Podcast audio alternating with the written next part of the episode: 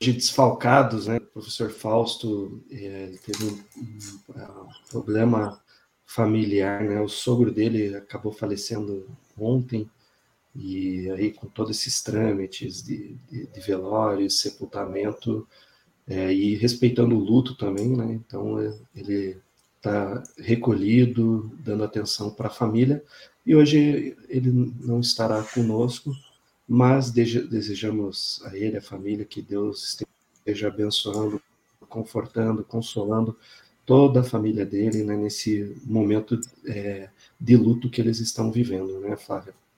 Sim, com certeza. Sim, com certeza. Ele não está fisicamente, mas estará aqui com a gente sempre, né? Exatamente. É, hoje nós temos. Mas estará aqui com a gente. Tá no retorno aí.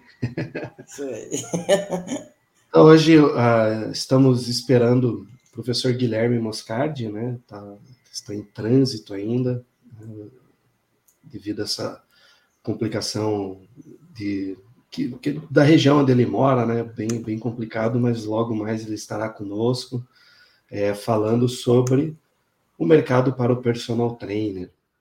Qual, qual que é a sua expectativa, Flávia, para a noite de hoje? Eita, tô ansiosa, hein? a gente vai falar sobre um assunto que está sempre em alta, e eu acho que esse momento pós-pandêmico a gente está com muito mais nesse olhar, né? Olha que delícia! Guilherme, seja bem-vindo! Oi, oi, tá oi! Opa! Tamo aí, tamo aí. Ah, show de bola. Então vamos, vamos aos nossos agradecimentos, né, Flávia? Quer agradecer hoje? Vamos, agradeça aí, vamos agradecer aos nossos colaboradores, nossos parceiros, né? Eu não sei falar os nomes, Léo, prefiro que você é, faça. Tranquilo, é a Bliss Place, a Start Treinamentos, Ai, a Cardiomed, Educa Mais Eventos, o A Mais Educa Eventos, né, da nossa amiga Cláudia, a Trainer Brasil e a BioSmart. E também o nosso canal de, de, transmissão, né, os nossos canais de transmissão, o Personal Empreendedor ele é multiplataforma. Essa transmissão ela acontece simultaneamente pelo YouTube, Facebook e Twitch TV. Você também pode assistir pelo, pelo Instagram, mas aí fica sem interação. Então, se você estiver, porventura, assistindo ah, pelo Instagram, você corre na bio, clica no link e cai direto ou para o YouTube, Facebook ou Twitter. Por essas redes você consegue é, interagir conosco. Se você precisar de horas complementares, a gente está ficando aí no final de semestre letivo, né? O pessoal precisando de atividades complementares para concluir essas atividades. Só você se inscrever no Simpla gratuitamente. Ao final da transmissão, você recebe o certificado de participação. E, e, posteriormente você também pode escutar pelo Spotify. Então todos esses nossos canais eles estão disponíveis em nossas redes sociais. E vamos trazer agora para conversar conosco o professor Guilherme Moscardi, que está em trânsito aí, ó. Vai, vai falar conosco sobre esse tema que acho que é, é o é o que está todo mundo na expectativa, né? A gente saindo dessa pandemia de reclusão, o papel do profissional de educação física, né? mais especificamente o personal trainer, né? nessa questão de qual que é esse mercado para o personal trainer. Uma boa noite, professor, seja muito bem-vindo. Muito obrigado, vocês me ouvem bem aí? Tudo tranquilo. Tudo tranquilo. Daqui cinco minutos eu estou em casa e aí vai estar com um pouquinho mais de qualidade o som, embora o áudio talvez, ou a imagem talvez não tanto. Mas vamos lá. É, desculpa o ruído, eu estou terminando de chegar. A gente viveu um contexto em que ficou evidente que a saúde é o nosso bem mais importante. Ficou evidente, notório, como consequência, a gente está experimentando um ganho de status social, onde cuidar da saúde, quem faz isso somos nós, os profissionais de educação física, passa a ser um, um fator considerado em famílias que antes não consideravam. Ter ou não ter um personal trainer. Antes era academia, talvez. Quem já treinava na academia, por que não investir mais na minha saúde e dar um upgrade? Ou na qualidade do profissional que eu trabalho, ou contratar, experimentar um profissional para cuidar só de mim. O mercado para o personal trainer, dizem os bons estudos de mercado, deve aumentar nos próximos anos substancialmente. Pessoalmente, eu acho que a gente vai experimentar um, uma manutenção desse número com maior for a qualidade dos profissionais que atuarem. Porque se a gente deixar pouco profissional, como muitos ainda são, a gente pode perder um pouco essa onda que o Covid-19 nos deu de presente. Então acredito que a gente vai ter muita, muito campo para isso, para trabalhar. Delícia. É, é, a gente sentiu bastante isso também, né, Guilherme? Assim, realmente eu acho que tá, já está passando um pouquinho da hora de nós, personagens, e nós, professores de educação física, assumir esse lugar da saúde, né? Porque, de fato, somos profissionais da saúde e precisamos nos especializar para conseguir essa valorização da sociedade, né? Que assim, não, eles só vão nos valorizar se nós ocuparmos esse lugar. Né? Então, o posicionamento da gente é fundamental, o conhecimento nem se fala, né? Mas a gente também precisa se posicionar. E eu acho que aí vai desde a da, da vestimenta, de como você fala, de como você se coloca, né? O nicho que você escolhe, para que você de fato consiga esse lugar ao sol que já é nosso, né? Mas a gente precisa realmente trazer com muito com muita vontade realmente de fazer a diferença. O que, que você acha, Léo? Eu, eu, vejo, vejo por aí, já é algo que a gente vem repetidamente falando, né? Que o, esse, o profissional que ele não se especializar, não começar a atuar em nicho, né?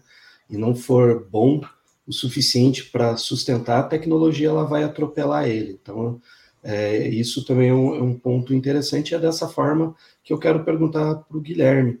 É, de que forma que, que, que, você, Guilherme, enxerga a tecnologia sendo, em certo ponto, oportunidade e, em outro ponto, ameaça para o, o profissional nessa, nessa atuação né, dele no mercado? Quanta coisa, hein, nesses dois comentários? Quanta coisa. Vou começar com o da Flávia. Vamos lá.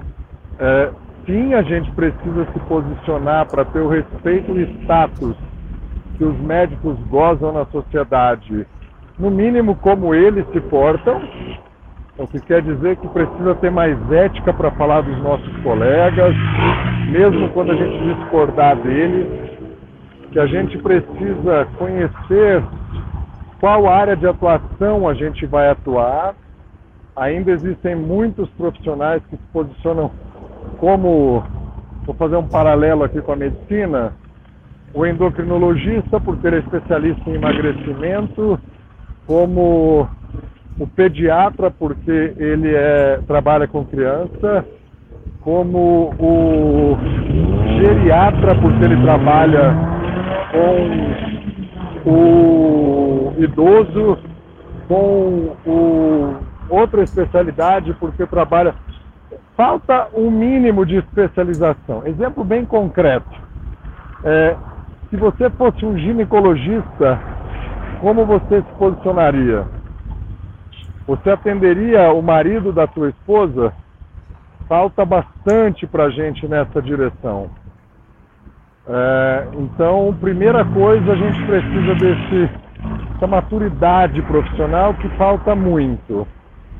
Segunda coisa ainda, no comentário da Flávia, a gente precisa sim tomar cuidado na forma com que nós falamos, os assuntos que a gente traz para as aulas, não ficar só no assunto corpo, esteroide, o que quer que seja, mas ter conversa, ter cultura para conversar com os alunos. Então, aí eu praticamente contemplei a maior parte do comentário da Flávia. Especificamente sobre o comentário do Léo. Se a tecnologia ajuda ou atrapalha, as duas coisas. É, ela ajuda o profissional que quiser surfar a onda da tecnologia, porque hoje nós temos a possibilidade de qualquer lugar do Brasil atendermos executivos de qualquer lugar do mundo que fale o seu idioma. Ou seja, se eu sei falar inglês, eu posso atender qualquer pessoa de qualquer lugar do mundo que saiba falar inglês e só com o peso do corpo orientar essa pessoa que tenha um ganho de qualidade de vida. Eu, por outro lado, é, aqueles que são limitados que ficaram, que estão, porque ninguém precisa ficar permanentemente limitado a um único tipo de cultura, que é a presencial exclusivamente, e é, só daquele jeito que nos anos 90 e no início dos anos 2000 se trabalhava, a tecnologia talvez roube esses clientes porque eles vão querer um pouco mais se não passar a fazer uso dos aplicativos, dos sistemas de tecnologia disponíveis, muitos deles de graça, os profissionais vão ficar para trás. Então a tecnologia vai atrapalhar alguns, mas vai ajudar muito e abrir mercado para a maioria de nós. Perfeito. Perfeito. Que delícia, né? A gente conversar com alguém que esteja com mesmo os pensamentos alinhados e que tem é, conteúdo para passar para a gente, né, Léo? É muito gostoso a gente realmente falar. E a gente comunga desse mesmo pensamento, Guilherme. E com relação à tecnologia, é isso. A tecnologia, vou dar a minha opinião, mas assim, o especialista em tecnologia dos nós três aqui é o Léo, né? Mas assim, a gente acredita exatamente nisso. A tecnologia, ela pode ser um grande aliado, com certeza é um grande aliado, mas a gente precisa realmente se atualizar para poder usar a nosso favor, né? Então, assim, podemos ganhar o mundo, podemos aumentar nossa produtividade, podemos usá-lo como ferramenta complementar ao nosso negócio, porque sim, quando a gente é personal, a gente passa a ser a nossa empresa, é o nosso negócio, né? Então, assim, toda empresa tem vários sistemas, várias ferramentas que acoplam para poder é, seguir nos seus processos, por que não nós é, não usarmos até os aplicativos de prescrição de treino para ajudar, né, para prosperar o nosso negócio, né? A gente sabe que facilita. Ah, mas aí a gente vai deixar de prescrever? Não. A nossa função não é apenas fazer os cálculos da prescrição, e sim cuidar da condução dessa prescrição para um, um indivíduo específico. E aí a gente vai aplicar o nosso conhecimento de uma maneira integral, né? usando a tecnologia, mas fazendo o nosso diferencial humano, que é olhar para o ser humano para, de fato, prescrever de maneira assertiva. Assim eu penso. O que, você acha, Léo? Eu vejo, eu vejo, isso e tem algumas coisas que a gente pode trazer até do, do modelo é, das empresas que fornecem serviços de marketing digital. Né? Então, elas trabalham muito em uma mentalidade de ecossistema. Então, quando, se a gente conseguir trazer essa mentalidade de ecossistema para a nossa realidade, realidade não de, apenas no, do marketing, né, de utilizando o marketing a nosso favor, mas pensando que eu posso, dentro dessa, de, de, desse ecossistema, trabalhar uh, em, em, uma única origem né, de, de, de, recurso, que eu possa gerenciar vários outros aplicativos, e aí envolve a questão de CRM, envolve a questão de avaliação, de prescrição, de atendimento, de a parte financeira, a gente conseguir gerar um ecossistema que contemple tudo isso para o profissional autônomo, no caso até o personal trainer, ele, ele vai ter na palma da mão dele todo o controle é, e gestão é, da empresa. O problema é que para que isso aconteça, ele tem que é, começar a ter uma mentalidade que não é apenas o treino, não é apenas a presença, é muito mais Hoje o, o, nível de exigência, ele, a percepção que a gente tem é que ele elevou muito, né? Você tem informações né, sobre metodologias de treino, tipos de treino, né? Sobre as formas de, de treinar, que, como o professor Guilherme comentou, uh, nos anos 80, nos anos 90, hoje não, não se cabe você querer manter isso. Então, uh, ou a gente se adapta né, e, e aperfeiçoa o nosso, tra nosso trabalho e, e, começa a ter essa profissionalização. Se não tiver, a gente vai ser engolido, né, como porque que, a gente sempre fala aqui que o professor Alan Marx falou, o Fausto gosta de comentar. Tecnologia ela não pede licença, ela mal e mal pede desculpa depois de, de ocupar o espaço. Então eu, eu, eu, eu vejo muito isso. Ah, em cima disso que eu jogando agora para o Guilherme, está se ajeitando ali ainda, é, agora ficar mais tranquilo. É, o que, que ele, dentro dessa análise, né, o que, que mais é, ficou gritante na mudança no perfil? Porque a gente vê ainda muitos profissionais achando que a, a, a atuação como personal trainer é ser o treinador pessoal mesmo, né, que é ele que vai lá conta o número de série, enxuga o aparelho, né, faz a sepsia do local, coordena as anilhas, né, não é, não é mais ou menos assim, ou ele, esse profissional hoje ele tem que mudar também. Comenta um pouco dessa tua, da, da tua visão acerca disso, Guilherme. Seguramente o profissional precisa mudar porque o aluno hoje, ele tem tanta informação, ele tem acesso a tanto conhecimento que e até aplicativos que oferecem aulas gratuitas que ele pode nem precisar do profissional de educação física. Ou o profissional de educação física vai é, ser mais relevante na aula, ser mais impactante, entregar algo que sozinho, sem o profissional de educação física, o aluno não consiga alcançar em termos de experiência, ou então ele vai fazer a série do Arnold Schwarzenegger, está disponível. Ele vai fazer a série do blogueiro XYZ, está disponível. Se for uma série sem graça, um método muito antigo, muito arcaico, muito chato de fazer, embora bom tecnicamente, talvez o cliente opte por não ter, não ser cliente do profissional.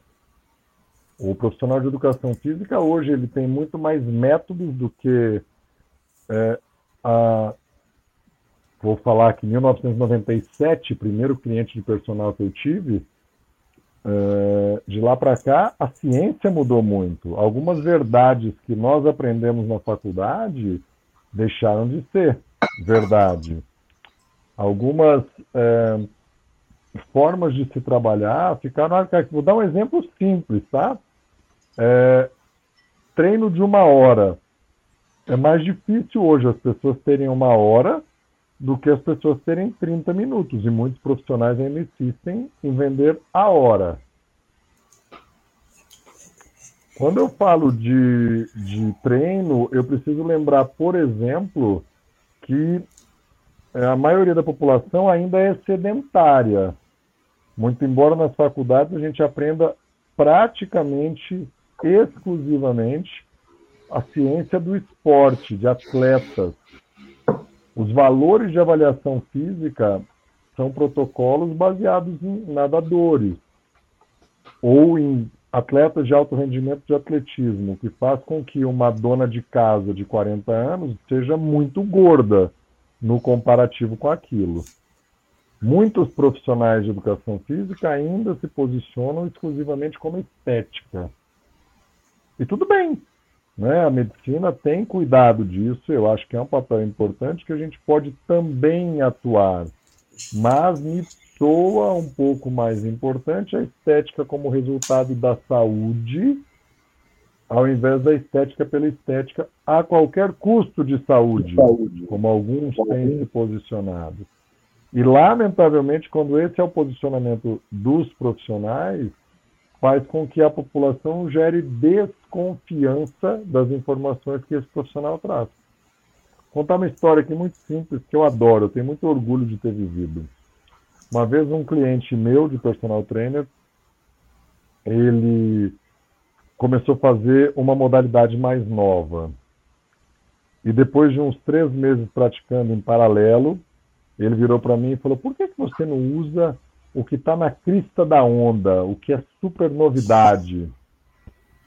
E a minha resposta foi muito simples para ele. Eu falei: porque você me paga. Ele franziu a testa, como assim?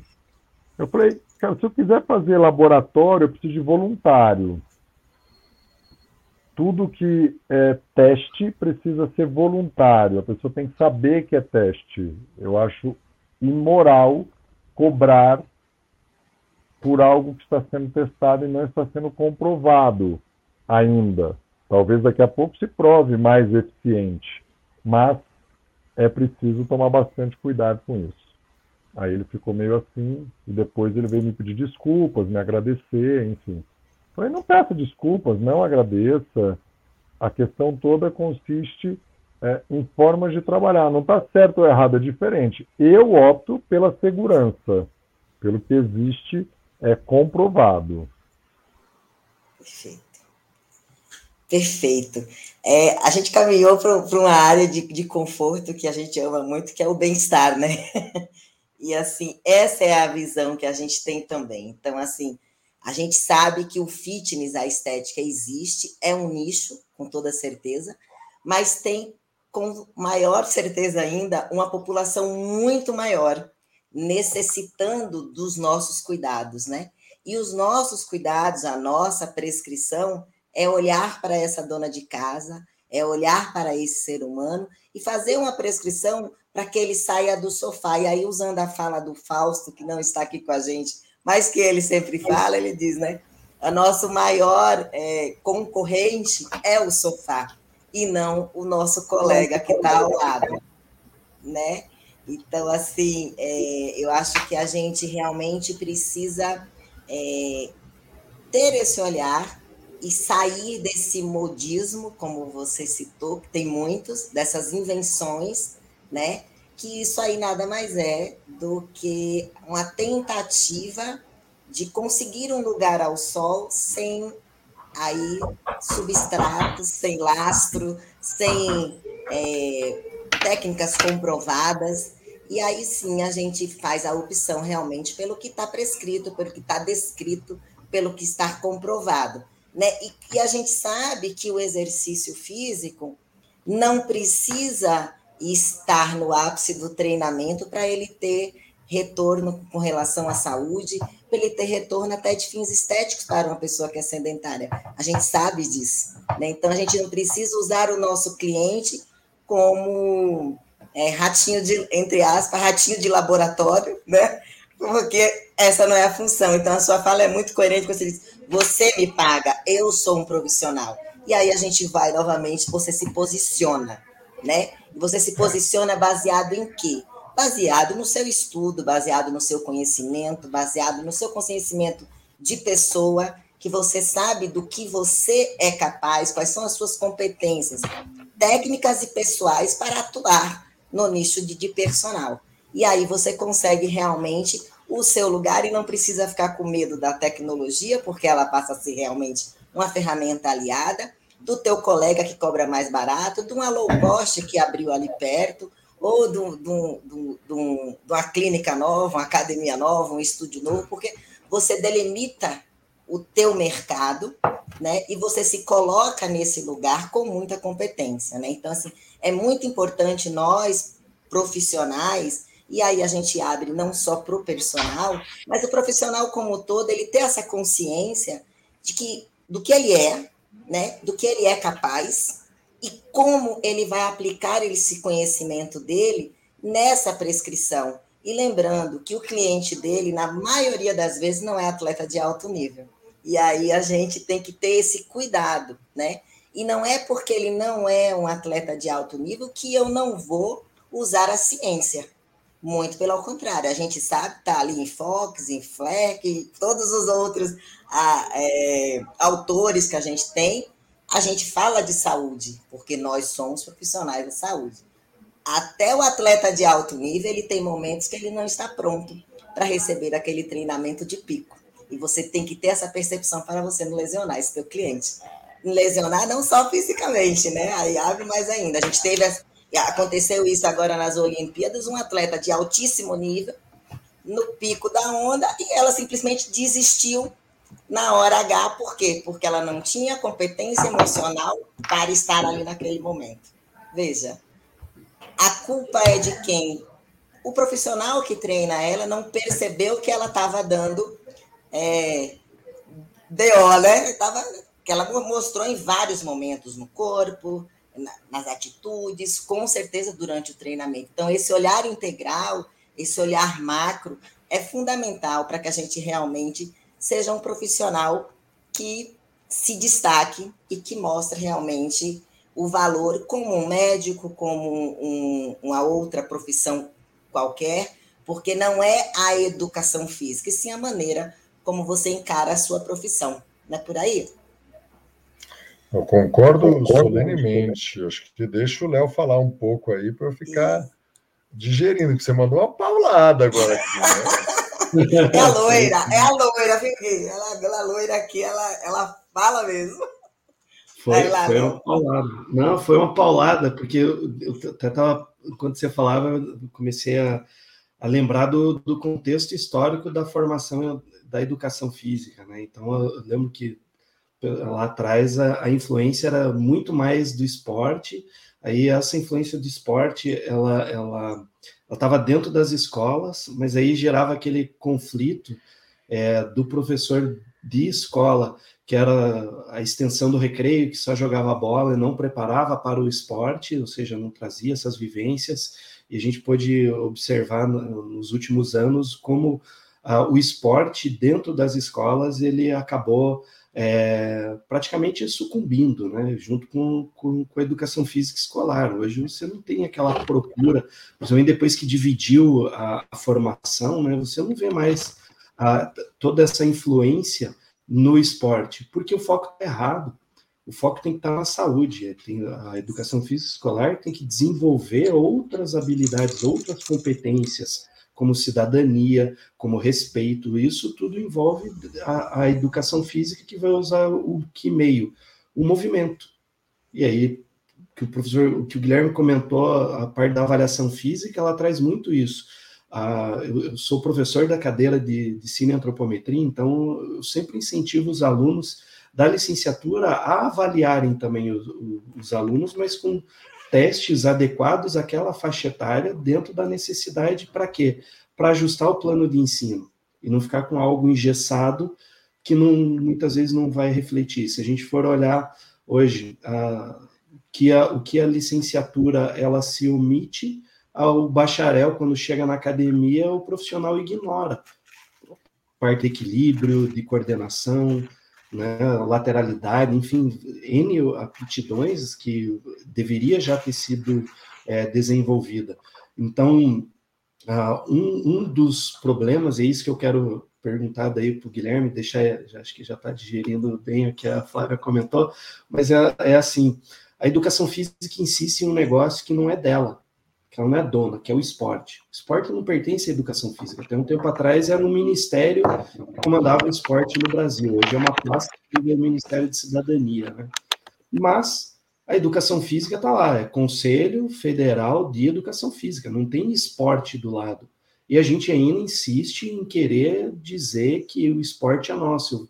Por quê? Ah, pode, pode conjecturar por questão financeira, por questão de status perante sociedade, enfim, uma série de outras coisas. E a gente acaba não cuidando do nosso bem mais precioso, que hoje a gente pode até estar tá perdendo, que é o, o condicionamento físico para a população que realmente precisa, que a gente está vindo aí de uma, uma um pós-pandemia, né, uma série de sequelas, eu não vi uma pós-graduação ainda dentro da educação física preparando o profissional para esse mercado, aí você olha outras profissões da área da saúde, todas elas já articuladas, bem estruturadas, incluindo a parte é, da neurociência e educação física preocupada. Poxa, as academias abriram, agora eu vou voltar a trabalhar.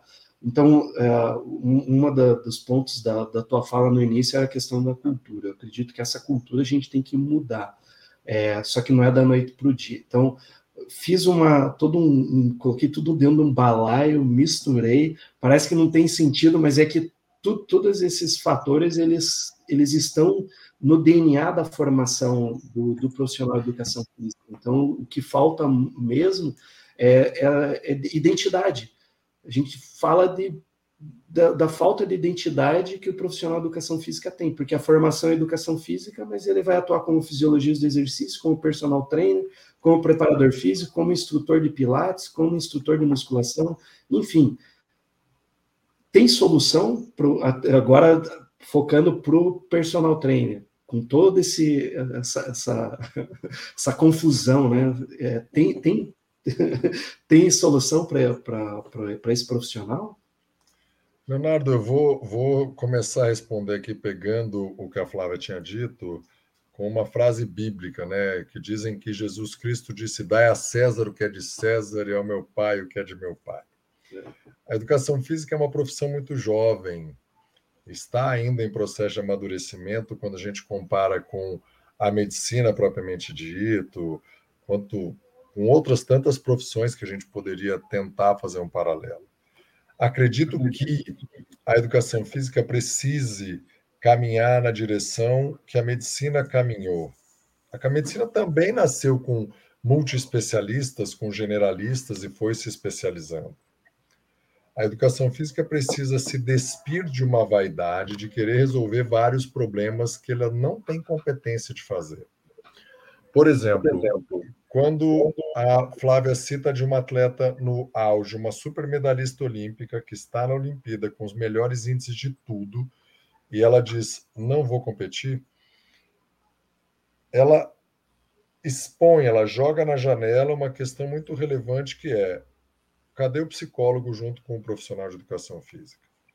A maioria dos treinadores, eles rejeitam a presença do psicólogo. Primeira coisa. Segunda coisa, ele é especialista daquela modalidade. É, talvez um fisiologista, ele quer também ser o fisiologista. Ele quer também ser o biomecânico. E talvez ele fique um pouco incompetente. Trazendo para o personal trainer, é, ele precisa primeiro decidir se ele vai ser um professor particular, ou seja, ele dá uma aula individual, ou uma aula em grupos pequenos, ou small groups, para ficar numa linguagem mais com anglicismo que as pessoas gostam mais, se não acha que a gente não sabe do que está falando. É, e, ou então se ele vai ser um personal trainer, né? um treinador pessoal. Há uma curiosidade boba para quem pensa muito o assunto. O plural correto de personal trainer é personal trainers, porque é, são os treinadores personalizados. Então a gente deveria colocar no plural só o trainers, não personais trainer, para ver o quanto que a gente pensa e traz esse assunto à tona constantemente. Então os personal trainers eles deveriam no meu humilde é, jeito de ver, começar a pensar o que é que eles querem ser. Por quê? Vou fazer um parênteses aqui, dar uma volta e já voltar aqui nesse lugar. Um dia eu estava num churrasco com a minha família, a família de um amigo que tem um estudante de medicina que, por sinal, na data dessa gravação aqui, dessa transmissão, ele já está formado médico. E a minha esposa provocou e disse: é, como que é a medicina nos anos 2021. Vocês estudam aumento da promoção da saúde ou resolução de doenças? E a namorada dele também é estudante de medicina. Eles se olharam, estudo de caso, problema, como resolver. Mas espera aí, e para dar um ganho, um upgrade de qualidade de vida para as pessoas saudáveis serem mais saudáveis, qual área da medicina está surgindo para isso? Eles se olharam falaram: não sei. Talvez medicina do estilo de vida. Aí, quando ficou aquela incógnita, eu falei: quem faz isso já há algum tempo é educação física. Somos nós, os profissionais de educação física, que fazem isso. E aí concordo que a gente precisa fazer não uma migração dos esportes para a população, mas ocupar esse espaço para a população, onde a gente vai, vou voltar aqui onde eu abri o parêntese, a gente vai começar a formar agora os geriatras e gerontólogos. Eu estudo longevidade, é a única coisa que eu estudo. Não dá para estudar tudo. Chega um cliente e fala, Guilherme, você é personal trainer? Sou. Eu quero ficar grandão, grandão comigo.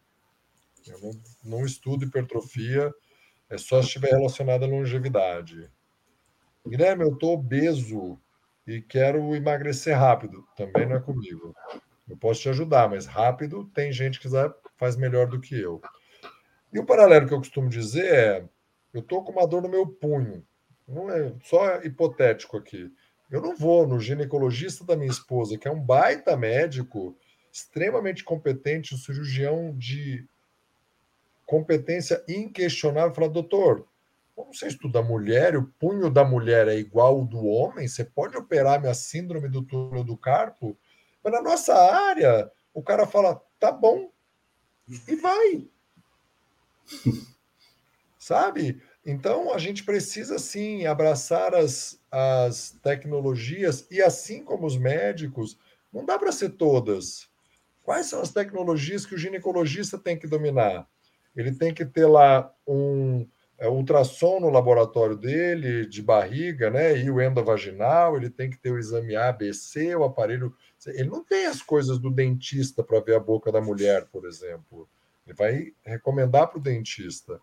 A gente precisa é, começar a buscar uma área de atuação um pouco mais específica, porque graças à tecnologia, olha que interessante, eu me formei em 99 e era proibido usar referência de internet na monografia.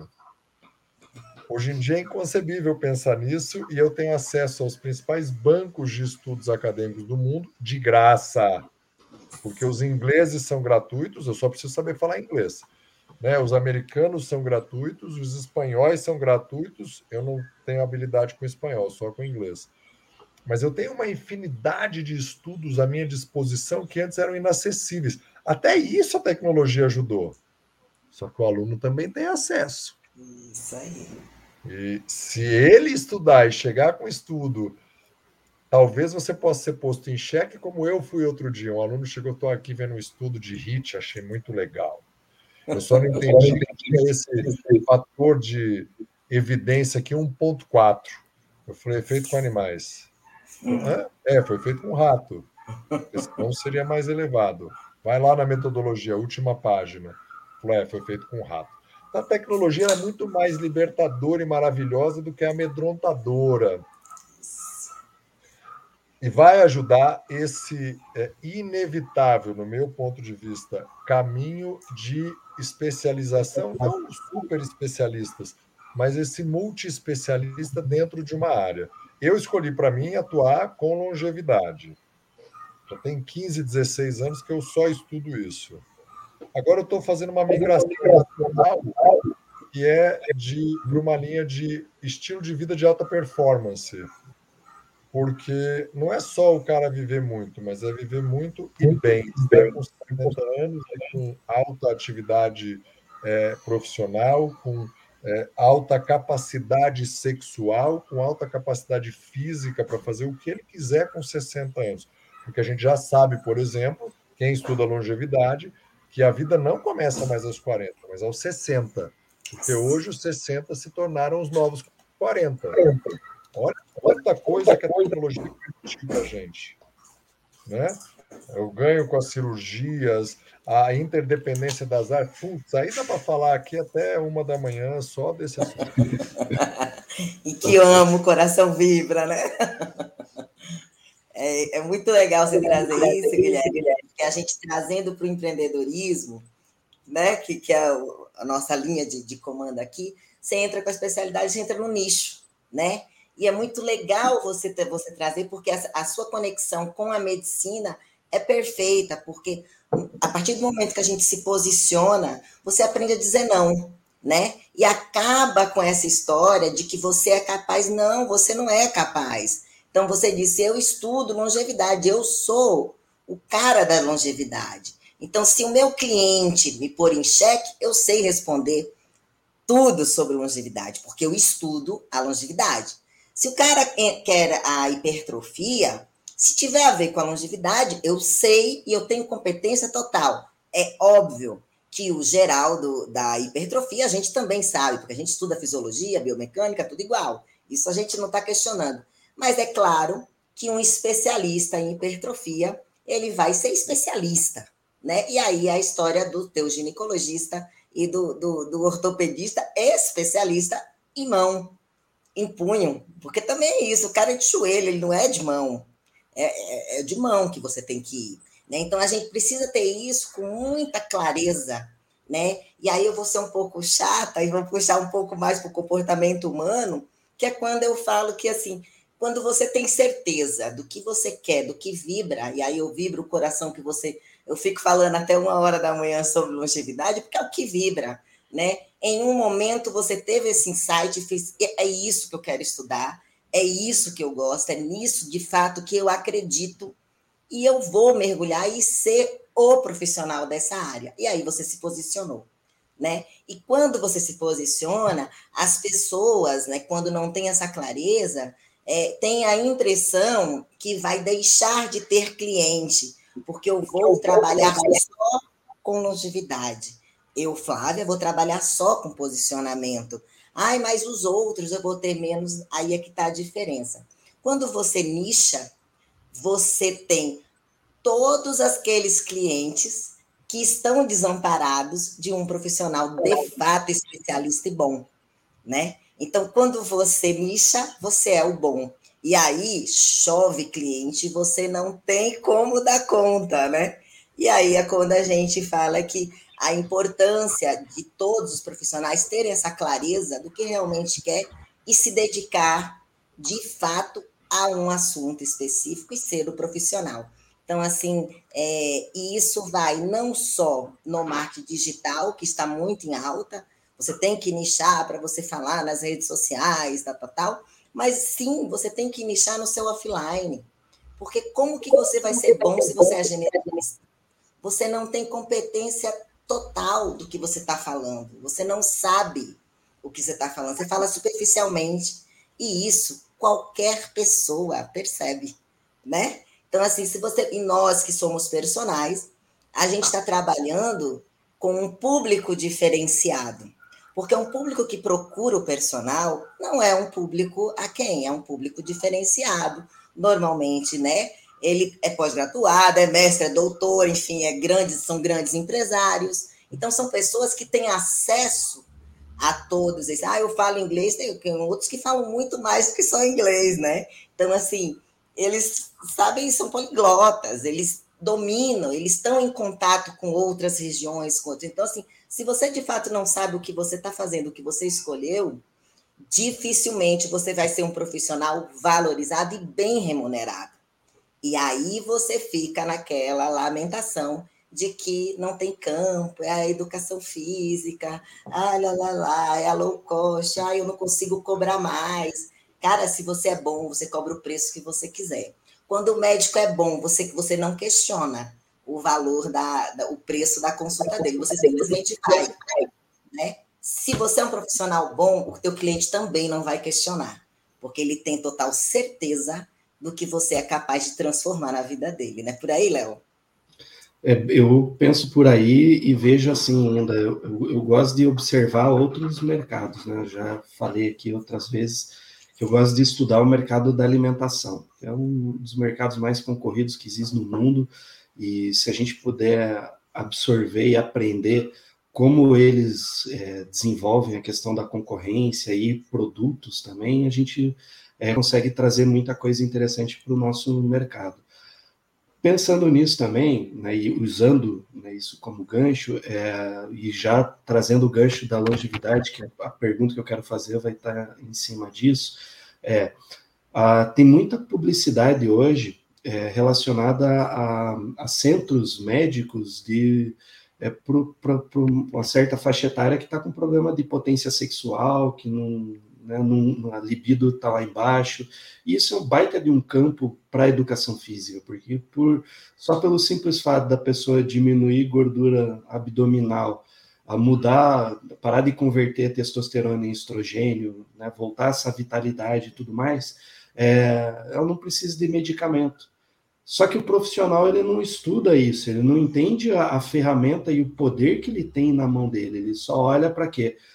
Quanto, o que, que eu preciso fazer para ficar com 40 de braço, com ter uma coxa de 50, né? E, e não, não, não, porque ele não entende a sociedade como como um todo. Ele, ele a, a janela de mundo dele é, é, aquele mundo da academia, que está todo mundo bem, feliz, sarado. E, então, não, o que se reflete não é isso. O que se reflete é que tem pessoas que têm distúrbios comportamentais que vão ter alimentação, né, vão focar na alimentação, vão ter compulsão, porque talvez a única, a, a única forma de sentir prazer é por meio da comida e tem outras que vão para medicação porque estão com depressão, e daí a gente fala, pô, a gente é da área da saúde, mas não entende quais são os hormônios da felicidade, do bem-estar, o que, que eu posso utilizar para se posicionar frente a essa necessidade de mercado.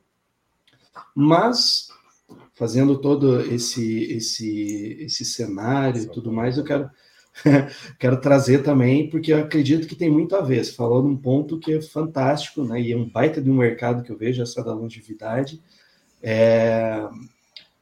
Tem, tem, eu estava lendo um estudo recente, alguns anos atrás já, eu já tinha organizado um evento focado em, é, na atuação do personal trainer para a terceira idade. Um dos palestrantes, que era um médico, isso em 2013, ele falou que o que tinha de comum ah, nas cinco cidades onde é comum passar dos 100 anos é um negócio chamado propósito. Se a gente for trazer, para deixar bacana, é o tal do Ikigai, né?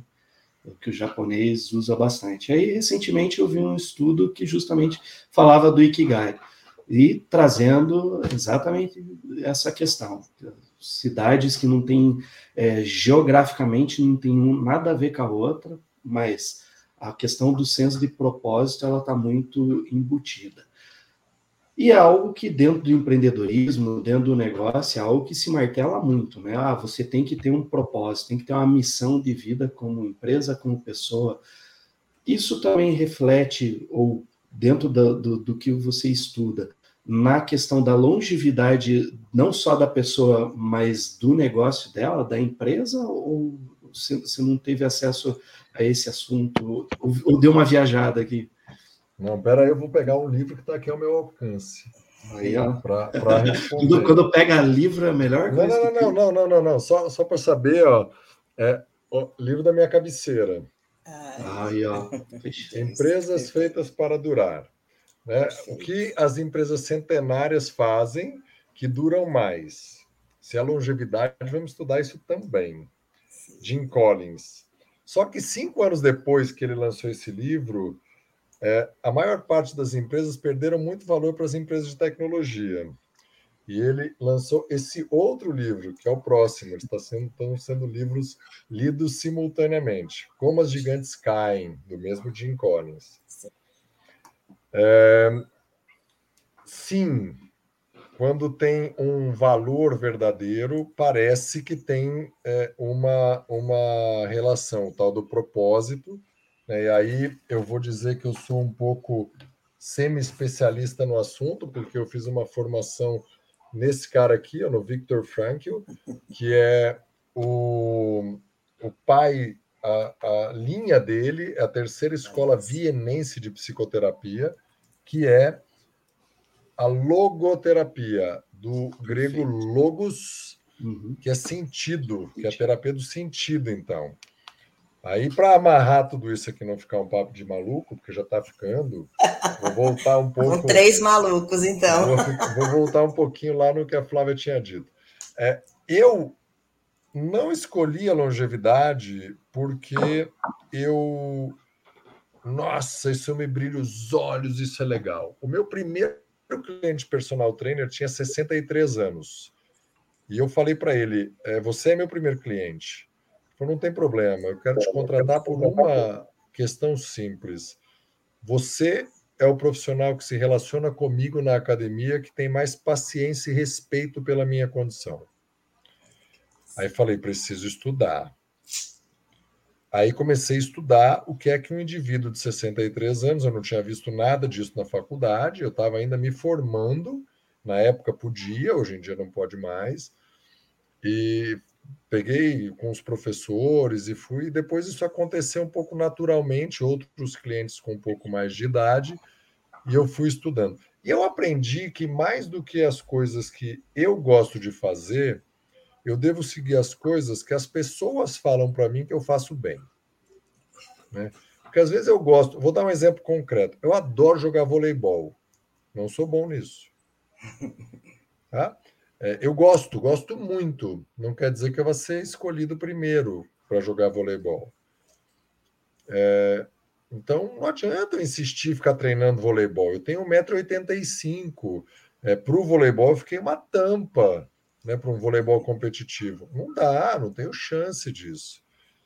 Então, muitas vezes, a gente deve muito mais seguir aquele faro que a gente foi escolhido do que aquilo que a gente idealiza às vezes por imprensa, porque acha que vai ganhar mais dinheiro, coisa e tal. É, aí, quando a gente olha a academia, eu estava pegando aqui, olhando para baixo, pegando meu telefone para colar. É, eu tenho. Todos os anos eu atualizo os números oficiais do CONFEF, de número de academias, de formados em educação física e tudo mais. E aí é chocante a gente saber que dia 31 de dezembro do ano de 2020, eu sempre peço em janeiro, o que encerrou o ano anterior, nós tínhamos 47 mil academias no Brasil. Ou seja, não é que a concorrência aumentou, eu tenho 47 consultórios disponíveis para eu atender. Boa. Não é, é só virar um pouquinho a pirâmide. Eu tenho 47 mil empresas fazendo propaganda que a atividade física é muito legal. Eu posso olhar pelo outro lado também. Quando eu olho para esse número, é importante eu lembrar também que dez anos antes, cadê o número aqui que andou na apresentação, porque está online? É, é, chocante a gente pensar aqui, ó. Em 2010 eram 16 mil academias. Em 2020, 47 mil em funcionamento. Academias não, vamos lá. Registros jurídicos, porque Sim. às vezes uma academia grande tem três ou quatro registros jurídicos. Sim. Tem ali o estúdio de cross-training, o de Pilates, a academia e mais um outro. Sim. Mas quase que triplicou. Poxa, em 10 anos eu tenho o triplo de oportunidade de trabalho do que eu tinha em 2010. Isso é maravilhoso eu tenho mais casinhas atraindo as pessoas para ir lá. O assunto qualidade de vida, atividade física, exercício, ele é senso comum hoje. Nos anos 2000 era mais ou menos. Era uma coisa muito elitizada. Hoje todo mundo deseja. Quando o profissional, ainda na fala da Flávia, reclama da low cost, a low cost é um consultório que eu pago mais barato também né? Então tem várias formas de ver o mercado. Lutar contra ele é inevitável. É, é, não é inevitável, a palavra é. Não vai gerar resultado, me fugiu a palavra aqui. Eu preciso entender que esse é o mercado e como que eu atuo agora. Agora, voltando para a questão da longevidade aqui, para o que o Léo tinha dito, é, e como a gente vai trabalhar, é, quais são as possibilidades todas? Puxa, eu vou dar um exemplo que a low cost proporciona. Tem muito cliente que treina na low cost e contrata prescrição de treinamento externo. Eu nunca trabalhei para nenhuma delas, mas dois amigos gerentes me disseram que a percepção deles é que mais da metade dos usuários de academia low cost contratam ou personal trainer ou contratam prescrição de treino externa. Olha o mercadão aí. A gente está falando de um mercado de mais de 400 academias no Brasil, seja das grandes grifes ou das academias unitárias low cost. Tudo bem. Ah, mas ele não dá emprego para o profissional de educação física, mas ele dá oportunidade. E aí, se você usa um aplicativo A, B, C ou D, existe uma estimativa de mais de 370 mil aplicativos de saúde disponíveis hoje no mundo. Se você souber três ou quatro, usar bem, você consegue prescrever através de aplicativo para o aluno fazer, te dar o feedback e você ter uma receita que antes seria impossível. Então, a gente precisa aprender a surfar essas ondas. Vou de novo fazer um paralelo com a medicina. É, um médico hoje que ele quer se posicionar da classe média para cima na ginecologia e não tiver o ultrassom no consultório, ele não é classe média para cima. Classe alta, ele tem ultrassom no consultório, consequentemente, ele tem que saber usar. Ele tem que dar um laudo tão bom quanto o melhor laboratório, ou no mínimo parecido. Se ele passar uma contra-mensagem, coloque em xeque a competência dele. Por isso, o profissional que quer se destacar e quer cobrar mais, ele tem que ir para os lugares que os profissionais mais qualificados também fazem. É interessante, por exemplo, saber ler um exame de hemograma, saber os níveis normais de testosterona do ser humano, as consequências, ter referências de estudos importantes, saber ler uma bioimpedância, olhar muito mais para a gordura visceral, que está mais relacionada à saúde, do que para a gordura corporal, que está mais relacionada à estética, não é? E aí ele vai se diferenciando de forma tal que o cliente olha e fala: Uau, uau esse cara tem me dado respostas e apresentado caminhos que eu tenho gozado do benefício dessas é, aulas ou encontros ou treinos de 30 minutos, três vezes por semana, que modificam as minhas 168 horas do total. Ou seja, é, todo mundo tem, isso é democrático, todo mundo tem sete dias, 24 horas por dia. Ok, que os muito ricos têm mais tempo porque ele não faz a comida dele, alguém faz para ele, ele não faz nada, mas todo mundo tem democrático isso. E se você fizer três vezes por semana, ou seja, uma hora e meia, vão sobrar ali 166 horas e meia para fazer todo o resto. Com essa hora e meia, em três sessões de meia hora, você modifica elas para melhor ou para pior. Poxa, olha o poder que o cara tem na mão agora. Perfeito. De preferência, não causando dor na articulação, não lesionando a coluna do cara, ou de preferência até reforçando a parede abdominal para evitar uma dor lombar, porque ele vai ficar muito tempo sentado, como nós estamos agora. Sim. Então, o que é que ele estuda? O que é que ele quer proporcionar? Porque quando alguém olha para mim e diz, Guilherme, longevidade é muito específico. Eu já tive cliente de 26 anos que falou, Guilherme, meu pai está um velho com 60 e eu não quero ser um velho com 60, eu quero me cuidar desde já. Isso aí. Não é tão restrito assim, é muito amplo. Sim, sim. Eu não atendo só. Pô, eu quero ter três filhos, eu já estou com 35 anos. Você me ajuda a estar saudável para isso? Sim.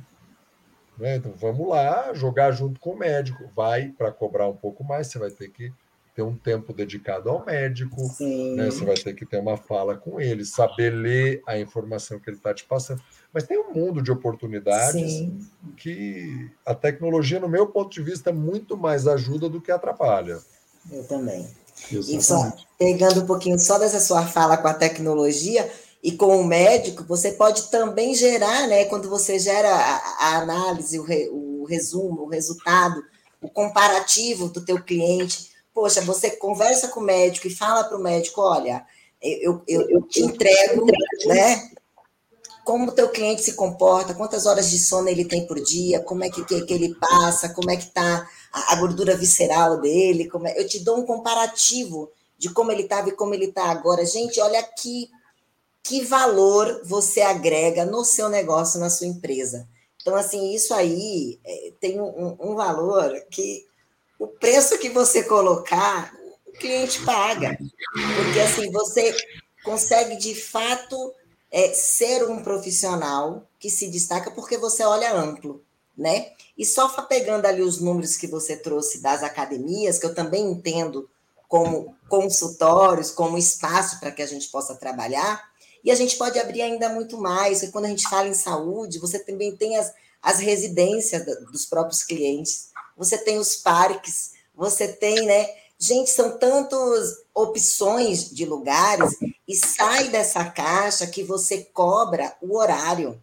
Você não cobra o horário, você cobra um programa, um formato. Então, assim, é a hora que você dedica ao médico, é a hora que você se dedica para prescrever, é a hora que você se organiza, que você estuda para entender do aplicativo, é a hora que você entende a leitura de um exame A, de um exame B. Então, isso tudo é o seu negócio. Isso tudo tem que estar contemplado no teu preço. Então, agora, por isso a especificidade, por isso a importância do nicho. Então, quando você traz a longevidade, não é tão específica assim. Ela é específica, mas tem muita gente que cabe dentro específico, né? Sim. Tanta gente que você não é capaz de dar conta. Então, assim, quantos outros milhões de profissionais que podem trabalhar com longevidade e não vai fazer sombra, porque cada um tem um jeito. E aí a gente vai um pouco mais ainda lá, a questão do carisma. O cliente, ele te contrata pelo teu, né, pela sua competência técnica, sim, pelo resultado, a transformação que você gera, sim, mas também se rola um feeling, se tem uma identificação pessoal, se, se ele gosta do, né, entre aspas, do teu cheiro, né? Isso tudo faz, faz muito sentido. Porque não adianta, se não se identifica esse namoro, não, não vai acontecer, né? Esse casamento não vai gerar. E a gente tem que sair desse, ah, eu, eu sorrio, eu dou uma aguinha, eu dou um chaveirinho, um squeeze, gente não é isso que vai fazer a diferença no teu valor. Infelizmente, assim, a gente tem que colocar isso no nosso colo, assumir essa responsabilidade que nós estamos, na grande maioria, atuando de maneira errônea dentro da profissão. E a culpa desse valor que a gente tanto quer ter como profissional nada mais é do que da gente. Porque são poucos os profissionais que assumiram essa responsabilidade e esses aí assim como nós aqui, graças a Deus, a gente não tem o que reclamar. Às vezes a gente quer o quê? Abrir a porta para que tantos outros ocupem esse lugar, porque a gente sente na pele a necessidade da população. A gente vê as pessoas clamando, gente, eu preciso de um profissional, eu quero um profissional, e a gente não dá conta né? Então, assim, é, um, é você que está trabalhando com longevidade, a outra que trabalha com AVC, o outro com Parkinson, o outro com não sei o quê. Agora, os hospitais, o SUS está fazendo uma. O SUS está fazendo uma formação para profissional de educação física. Então, assim, gente, campo tem, oportunidade existe, profissionais competentes também temos. Agora precisamos realmente ter clareza e coragem, né? Que eu acho que é a grande chavezinha mestre, porque também nada cai do céu, né? A gente não, não ocupa esse lugar de graça. Aqui, estamos aqui, uma hora dessa, numa quinta-feira, o personal empreendedor toda quinta-feira está aqui, totalmente de graça, o Guilherme correndo lá, mas dando um jeito para estar tá aqui, né? Colocando a sua experiência, a sua expertise, o seu contato, assim, nada mais é do que um profissional extremamente competente, quer dizer, não precisava de maneira alguma estar aqui, mas a gente está aqui por uma coisa maior. A gente acredita nessa valorização da profissão. A gente acredita que é possível, né? E que se melhorar, melhora para todo mundo. Eu também quero que todos, que nós sejamos todos reconhecidos como realmente um profissional valorizado da, da saúde, da longevidade, e a gente que é um pouquinho mais experiente, que eu também me formei lá em 99, Guilherme, embora o Botox assim me ajuda, né? né? É, a gente viu essa é, regulamentação da profissão, a gente viu a psicomotricidade entrando, a gente viu o, a fisioterapia abraçando o Pilates, a gente viu a dança saindo da educação física, as lutas saindo da educação física. Então, assim, e se a gente não cuidar, a gente vai ver também a saúde saindo da educação física. E a gente se limitando a ser um profissional do fitness, que não é ruim, mas é apenas uma das oportunidades, né? Então, assim, quem já está conceituado dentro do seu lugar se mantém, ok. Mas, assim, por que não a profissão toda, né? E a gente está agora com o Confef abrindo dentro. Gente, isso é, isso é, assim, algo que a gente tem que vibrar muito. Então, assim, Hoje, o Confef já tem um lugar lá para você colocar a sua especialidade. Então, assim, na tua carteira vai sair, eu sou especialista em fisioterapia, em fisiologia, eu sou especialista em longevidade, eu sou especialista em sei lá o que mais. Então, assim, a gente está com a faca e com o queijo na mão, né? Só precisamos colocar o recheio e que ele seja bem gostoso, de preferência light. A gente não tem nenhum entupimento de artéria, nada nesse sentido. é lá, Léo? Mas, é, mas é dentro, dentro de. Tá, assim, já vou falar, está sendo um bate-papo fantástico, extremamente construtivo. Né?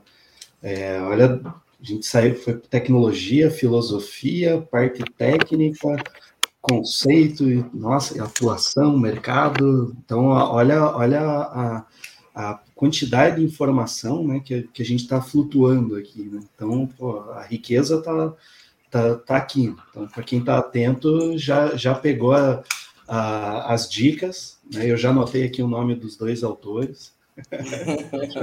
já, já, vou, já vou enriquecer minha, minha biblioteca aqui, com certeza.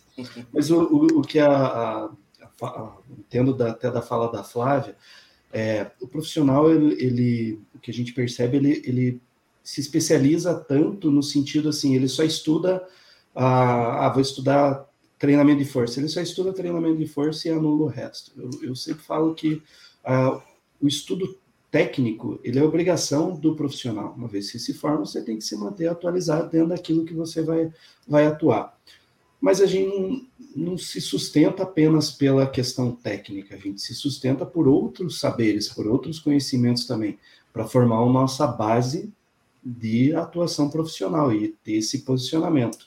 E isso eu consigo enxergar na fala do Guilherme. Por que, eu consigo enxergar nisso? Porque eu, só o fato de falar, não, eu me posiciono como um profissional da longevidade que procura atuar dessa forma, assim, assim, assado, mas que, que não, não fica focado apenas no conhecimento é, técnico e científico. Quando aponta os dois livros falando né, da questão de longevidade, antenado, porque a gente não combinou nada, já traz isso. E aí vem e fala de logosofia. E daí eu até queria fazer uma brincadeira na hora, né? Porque ó, o logos, ele, ele para fazer mais sentido, tem que ter a palavra rema, né? Porque daí ó, você tem que atuar é, com ela revelada para você, né? que é a ideia de você entender e compreender também, né? Que é até um post que hoje à tarde estava conversando com, com, com, a Flávia sobre isso. É, então, você percebe que tem conteúdo e flutua bem. Por que, que o papo fica gostoso? Porque tem conteúdo, sabe flutuar, sabe conectar essas informações. E isso que o papo aqui é direcionado. Agora, imagine ele atendendo. Eu garanto que no, no, no portfólio de clientes deve ter desembargador, deve ter juiz, deve ter médico, que tem um nível cultural que a, vida proporcionou de viagens para a Europa, para conhecer o Louvre presencialmente, não de livro ou pela internet. E eu tenho certeza, eu coloco a minha mão no fogo, que o Guilherme vai falar da Mona Lisa e vai falar de, do Leonardo da Vinci como se ele tivesse visitado.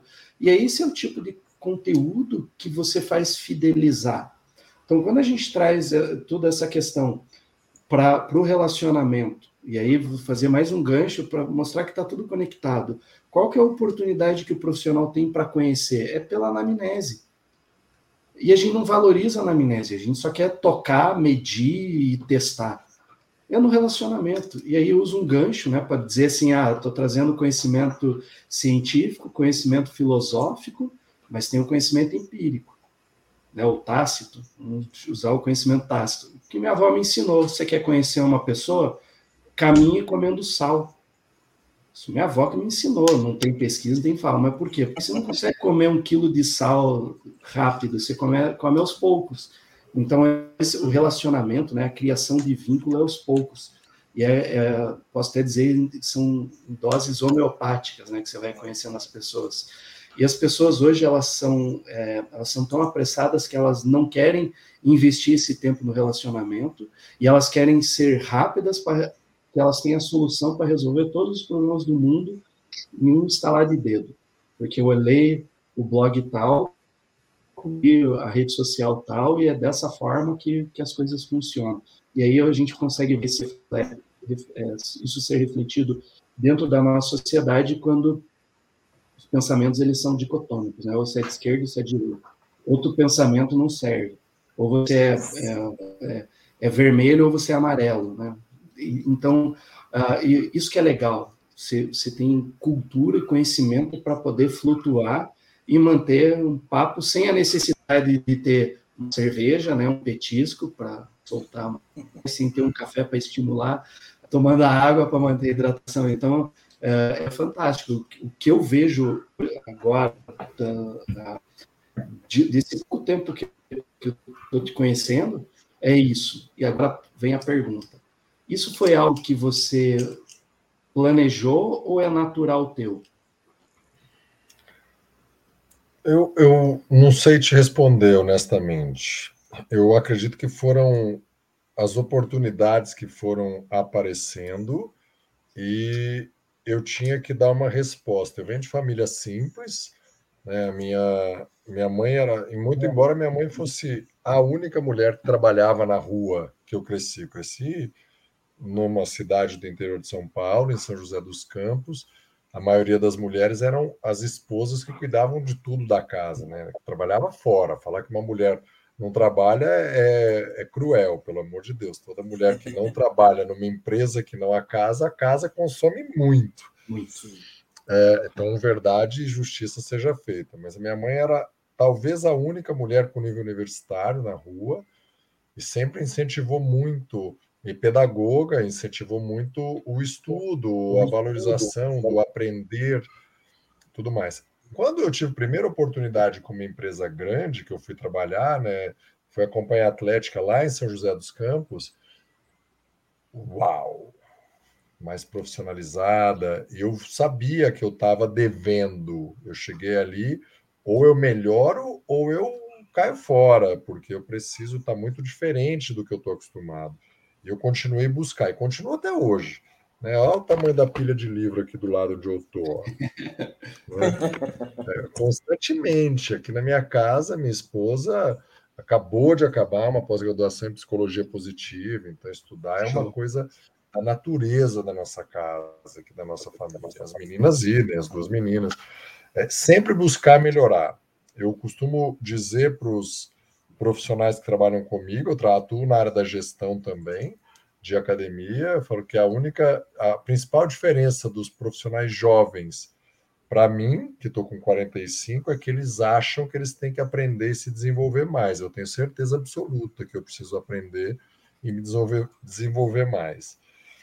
É, por isso, o, o que, que eu entendi? Que saber de técnica, respondendo você primeiro agora, Léo, Saber de técnica é, de treino, eu tinha uma aula vazia. Eu tinha que preencher o espaço com cultura.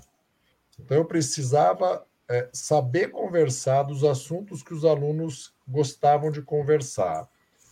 É, a razão pela qual eu comecei a ler a revista Exame. Fui fazer um MBA de gestão empresarial na Fundação Getúlio Vargas né, para conseguir ter assunto com os alunos, sem deixar de estudar estudo científico, de fazer outras coisas e tudo mais. É, livros da nossa área. Só que daí não dá tempo também para você ficar lendo tudo que você quer ler. E eu estava ali com um aluno mais velho, outro aluno cinquentão, minha turma, na, o horário que eu atendia de manhãzinha era na sala era pessoas mais velhas Deixa eu estudar, ficar bom para essa turma aqui, o resto não vai dar. Ah, se um dia você for trabalhar com esporte, eu estudo depois, porque agora não dá tempo. A minha semana de 168 horas, que eu fazia comida para mim, que eu limpava e lavava e fazia tudo, né, não comportava. Então, deixa eu fazer com que a minha presença ela seja mais é, suave e interessante. Além do conhecimento, tem que ser no mínimo igual ou melhor. E tem uma outra coisa que a nossa profissão, aí passando um pouquinho para a área da Flávia, da fala da Flávia, que a gente precisa melhorar, é que o profissional de educação física, de um modo geral, ele é muito caricaturizado. Ele está de bermuda, regata, tênis e mochila. Não precisa ser assim. Eu tenho duas histórias que eu me orgulho muito na minha carreira que não é de certificado, de nada, porque hoje a gente consegue estudar em Harvard sem ir para Harvard. A gente consegue ter um certificado de Yale sem ir para lá. Né? A gente consegue fazer um certificado de Stanford sem estar em Stanford, com a mesma qualidade, com o professor de verdade de lá. Então, até isso a tecnologia favorece o profissional interessado e disciplinado.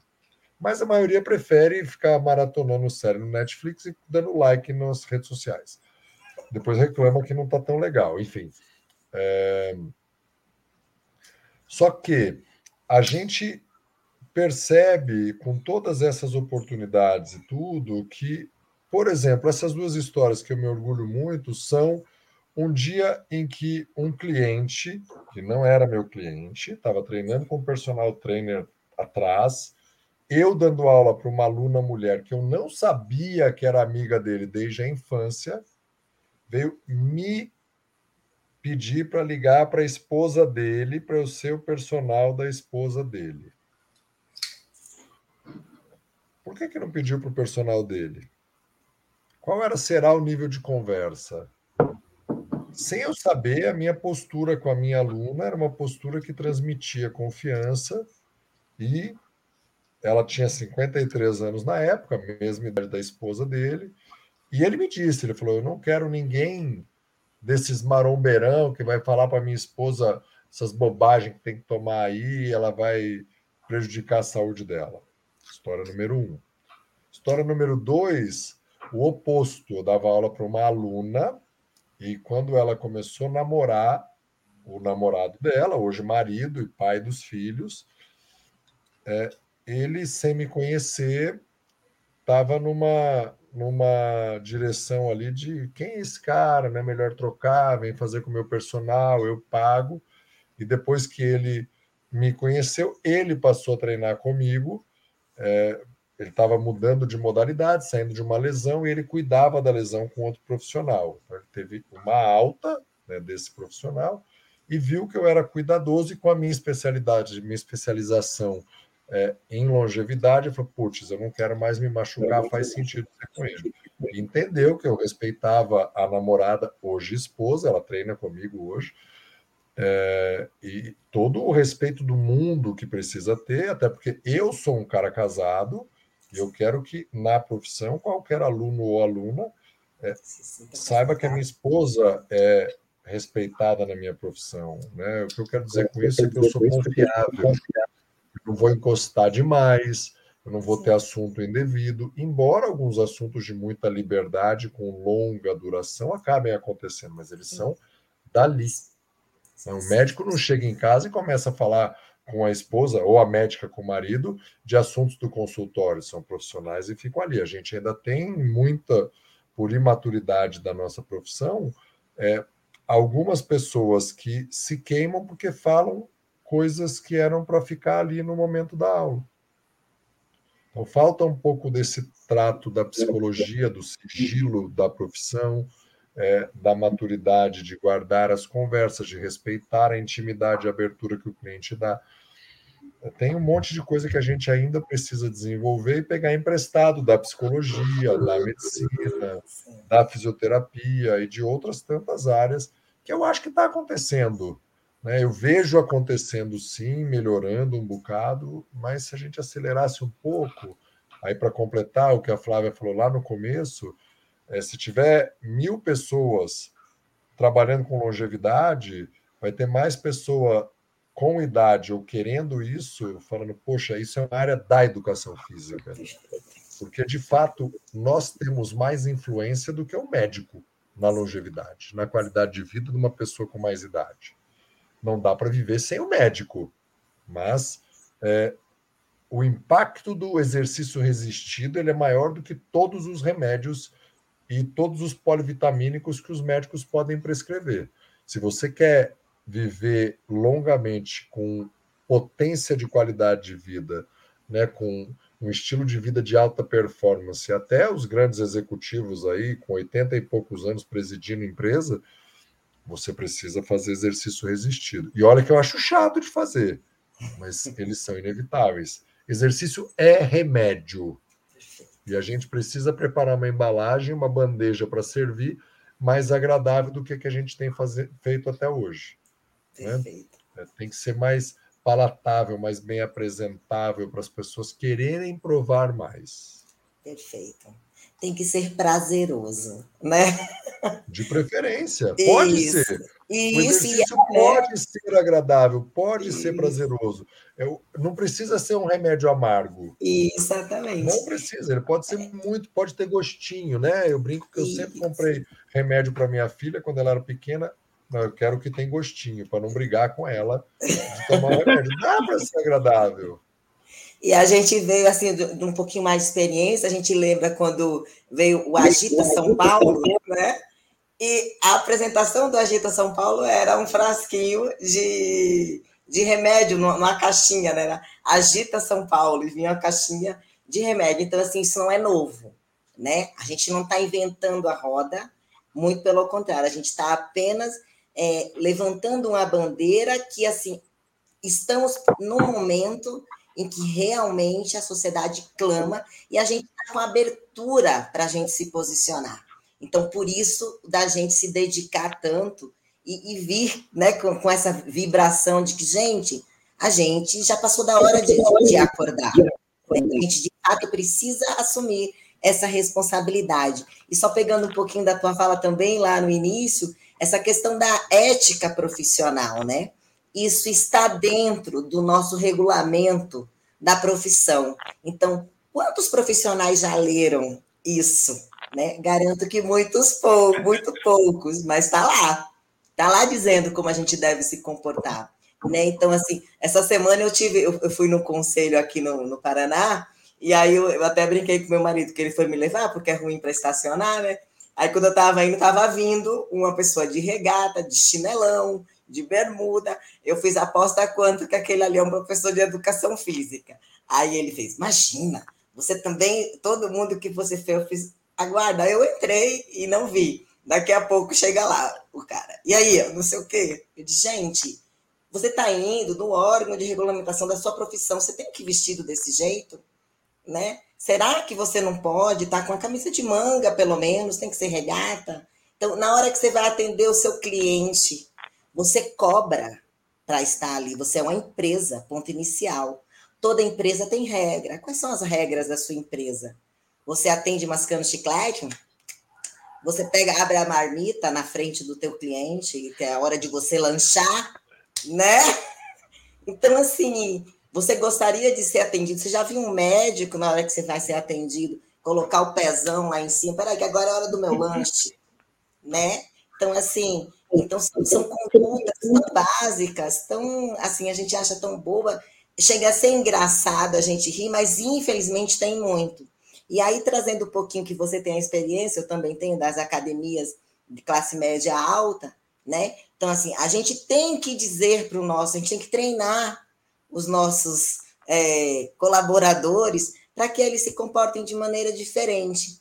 E olhando um pouquinho lá atrás, que eu também passei, eu não passei na companhia, mas passei na Biorrichon, passei na Fórmula, que hoje é a Bodytech, e a gente tinha esse treinamento de cabelo, de roupa, de meia, tamanho de calça, tamanho de short. Aí você fala, ai, mas não pode, porque isso é preconceito. Não, a gente aprendeu uma regra da profissão, que infelizmente foi mudando, foi virando, e aí chegou nesse ponto que a gente está hoje, a gente tem que ensinar o beabá, não é? Então, assim, chega a ser é, hilário a gente tem que dizer, olha, você está dentro da academia, você não precisa pintar tanto o rosto e colocar um brinco deste tamanho, que as professoras na sexta-feira é comum, elas chegam, parece que está indo para uma balada, né? Com aqueles cílios que dão volta.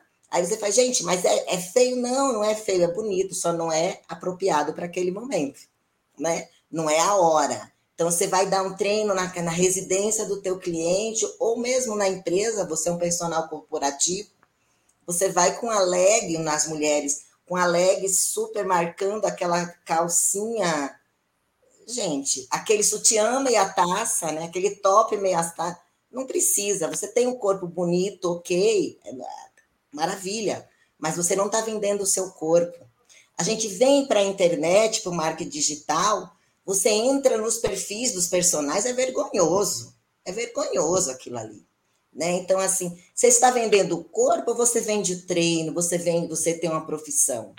O que é? O que, que diz mais? O seu 40 centímetros de braço, seu 35, ou o teu conteúdo como um todo? Né? Então, assim, nós, ai, você tá velha, antiquada, não. Né? Você vê outra profissão, vamos sair da medicina agora. Você vê um advogado postando algo nesse sentido na internet, né? Um juiz de direito chegando para uma, uma sessão solene lá com um vestidinho coladíssimo, pode ter o corpo perfeito, porque tem, tem muitas pessoas que têm, ok, lindo, mas não é a hora, não é o lugar. Então, assim, essa ficha de fato a gente precisa é, olhar. Ah, mas eu vou ser a única. Seja. E pode ter certeza que você vai se diferenciar e vai se destacar. Então, o Guilherme trouxe aqui ó, dois exemplos de histórias na, da vida dele que ele vivenciou por algum motivo que ele não percebeu, porque ele não ensaiou, simplesmente pela maneira como ele se comportava. Se ele se portava no negócio dele, se porta até hoje, né? E está sempre melhorando e aprimorando. E não é vergonhoso a gente olhar para trás e dizer, putz, eu estou fazendo até agora errado, vou mudar. É lindo você ter a consciência de dizer, meu, eu estou falhando, eu preciso melhorar. Né? Então, assim, isso é que é o crescimento, isso sim é aprendizado. Ele mostrou um monte de livro ali, eu tenho também aqui, o Léo também tem, a gente tem, porque a gente está sempre buscando melhorar. Então, é sempre ser melhor do que eu sou agora não é melhor do que o outro, é melhor do que agora. Eu agora eu quero ser um pouco melhor, né? E garanto que hoje aprendi muita coisa e estamos sendo melhor. Então, assim, só para ficar claro, eu não conhecia o Guilherme, apenas de, de, de, de rede social, de ouvir falar, e assim, uma grata felicidade ter você aqui. Quero agradecer demais a sua dedicação, o seu, assim, foi uma delícia desde o primeiro contato da, da gente. Realmente, o, o, o professor Josenildo que me indicou, ele fez, Flávio, você precisa falar com ele. Jô, gratidão. E, assim, está sendo uma delícia. Vamos aprimorar, fundinar um pouco mais essa amizade, porque, assim, a gente comunga de pensamentos muito próximos, né? E você, com toda certeza, garanto que o Léo também tem a mesma opinião que eu, assim, que tenha uma vida muito mais sucesso e que a gente realmente consiga é, fazer esse nosso sonho que não está longe, né, dele realmente ser realizado por tantos outros profissionais, né? É, a gente está, o Léo é coordenador dentro da Uni Andrade, eu também estou dentro de, de, faculdade aqui em Curitiba, que nós estamos em Curitiba, né? Você também está aí na, na, nas altas redes, em, em curso, tudo. Então, assim, a gente é, é, está beneficiado, digamos assim, porque a gente investiu, teve esse olhar lá atrás, em algum momento teve um insight, uma mãe que sempre orientou, um pai, uma família que pautou, né? E graças a Deus a gente está aqui, mas a gente também entende que tem muito espaço para muitas pessoas e por isso que a gente se dá tanto, se dedica tanto, né? Ai, mas vou, vou perder o meu espaço. Não, a gente não tem medo disso. Concorrência, gente, isso não existe né? Eu falo assim, a gente tem a população inteira para a gente atender. E só fazendo, para finalizar assim, a minha fala, trazendo a, a, a ligação que você traz ali da medicina, que nós somos profissionais da saúde e não da doença,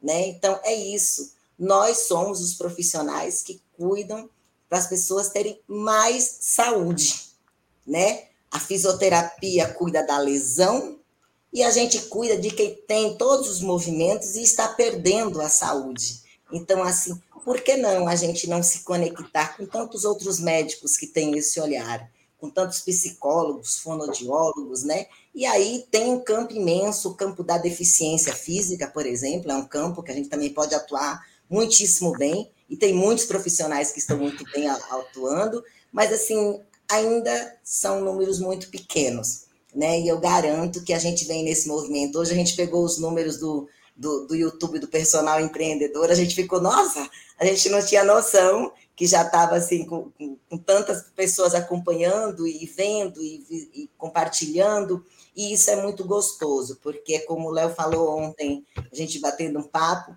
ele fez assim, é uma construção, e a gente está construindo, está construindo esse, esse lastro, né? Então, assim, a gente não tem interesse em ter milhões de seguidores, não é esse o foco, mas sim pessoas que querem, pessoas que acreditam, né? E a gente percebe na tua fala, desde o primeiro momento, que você também pensa da mesma maneira. Então, assim, você está muito imbuído do, do propósito, do que você acredita, né? Do bem que você consegue gerar para todos que estão à sua volta, a sua família, para os seus alunos, os seus clientes, as pessoas que trabalham com você, né? Os amigos, os colegas, e a gente é, fica nítido esse bate-papo nosso aqui, como gostoso, leve. A gente falou de tantas coisas boas, tantos insights e tantas possibilidades para a nossa profissão, para que o personal que esteja se formando agora já comece com um olhar diferente, para quem já está aqui, olha, reconheça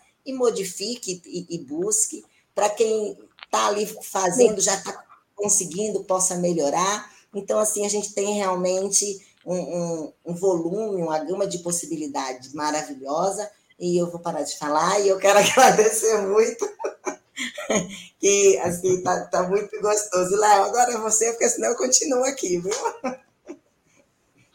Não, só faço das tuas palavras as minhas. Fiquei, tô, tô ainda impactado, porque, poxa, é, se, o perfil profissional que deveria estar em evidência como modelo, né? A gente sempre fala que a educação física ela carece de modelos que estejam em evidência, que tenham, né, ah, sejam influencers, né, desse mercado digital.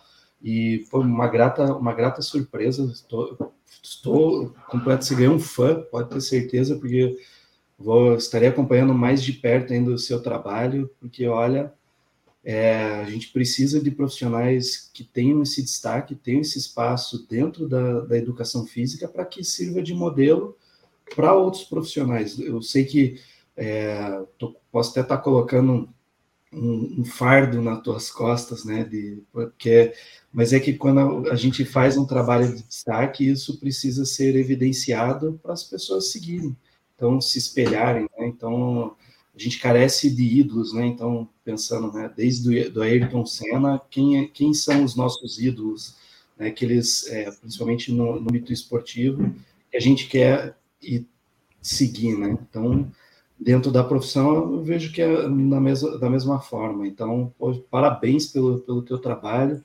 Peço a Deus que te abençoe, continue te abençoando, abrindo Amém. mais e mais portas porque o Brasil é pequeno para você. O teu, o teu mercado, a forma como você atua é para a Europa, para o mercado norte-americano, enfim. É, aqui, aqui é pequeno, vai, vai se tornar pequeno. Né? Essa tecnologia trazendo sem fronteiras. Sucesso, todo sucesso para você. Léo, agradeço muito. É, Aqui, as palavras de vocês, vou fechar com um número para a gente entender o quanto o mercado ainda tem espaço. 31 de dezembro de 2020, tinham 418.034 profissionais de educação física registrados no CONFEP. Eu já falei que são 47.059, e aí eu gosto de brincar com os números, né? Quando a gente pega 418.034 dividido por 47.059 dá 8,8 profissionais por academia, por CNPJ jurídico.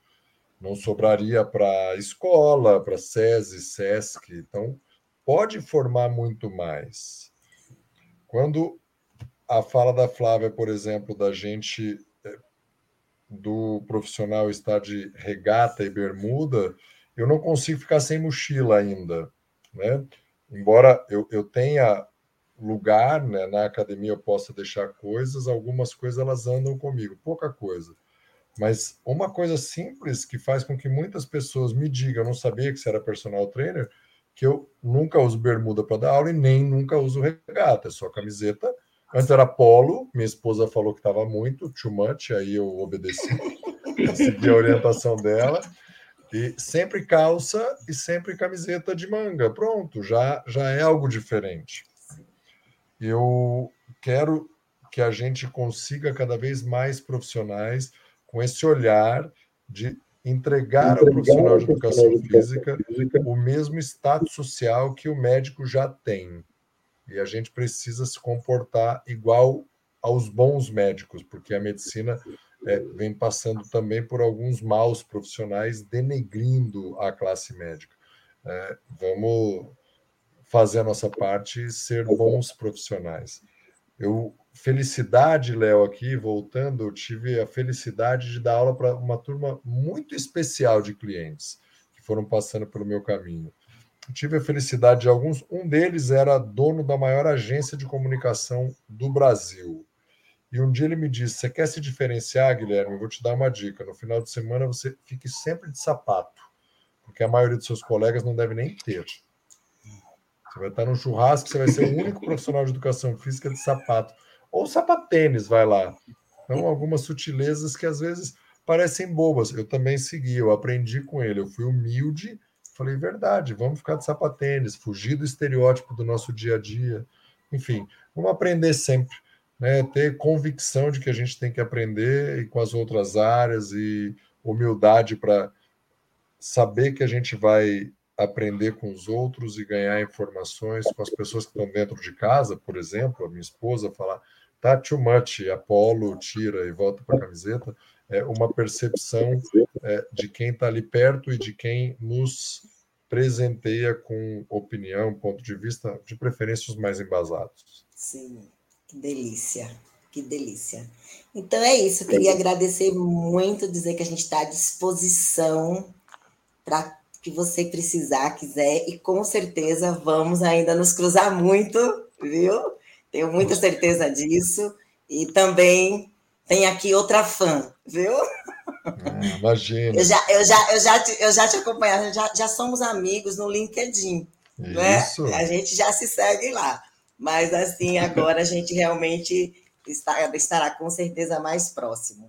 E, Léo, mais uma vez, muito obrigada por essa noite, por esse momento, viu? Gratidão. Guilherme, acho que você deve estar com fome, né? Coitado que veio correndo. Não! Eu me preparei, eu sabia que até isso eu comi para não estar aqui com o mal-estar e transmitir essa informação da minha fome durante aqui. Então, eu não estou com fome. Eu vou parar e vou comer, mas eu planejei o meu dia para que eu estivesse bem nesse momento. Eu queria ter conseguido chegar um pouquinho antes, mas eu não consegui. Mas foi perfeito, foi perfeito, deu tudo certo. E foi muito chique também, viu? Você chegando, assim, o movimento. A gente começou esse personagem empreendedor hoje no movimento e foi muito delicioso esse, essa troca, essa energia. Então, eu quero agradecer todo mundo que esteve aqui. Por favor, quem vai assistir depois, compartilha. Vamos trazer cada vez mais profissionais para esse olhar diferenciado na educação física, que assim a gente vai de fato conseguir valorizar cada vez mais a nossa profissão. Léo? É isso aí, pessoal. Até a próxima semana. Um ótimo fim de semana. Até mais. Tchau, tchau. Tchau, fiquem com Deus.